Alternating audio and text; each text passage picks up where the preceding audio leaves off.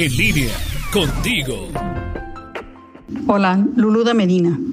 Muchas veces oímos decir, esa persona es muy sabia. O solemos hablar de la sabiduría de nuestros abuelos. Pensamos que solo alguien muy inteligente o con ciertas características puede llegar a adquirirla. Pero no, tú, yo, cualquiera, podemos desarrollarla. La sabiduría es una cualidad que se desarrolla con el tiempo, a partir de diversas experiencias propias y ajenas. También por la observación y reflexión sobre la vida.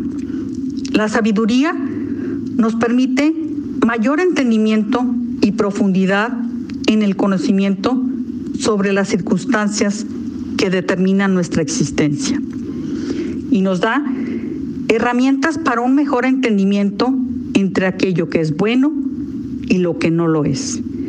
Quien actúa con sabiduría se preocupa por obrar bien, tiene una conducta prudente y sensata en su vida, en su trabajo, en su familia, en sus decisiones. Se dice, tiene un juicio sano. Pero lo principal es que nos da mayor entendimiento de la vida. Los conocimientos o estudios, la práctica profesional, no necesariamente nos hacen adquirir sabiduría, pero sí nos permiten usar esos conocimientos con prudencia y sensatez. La sabiduría nos permite gozar la vida. En psicología, la sabiduría se presenta como una fortaleza humana.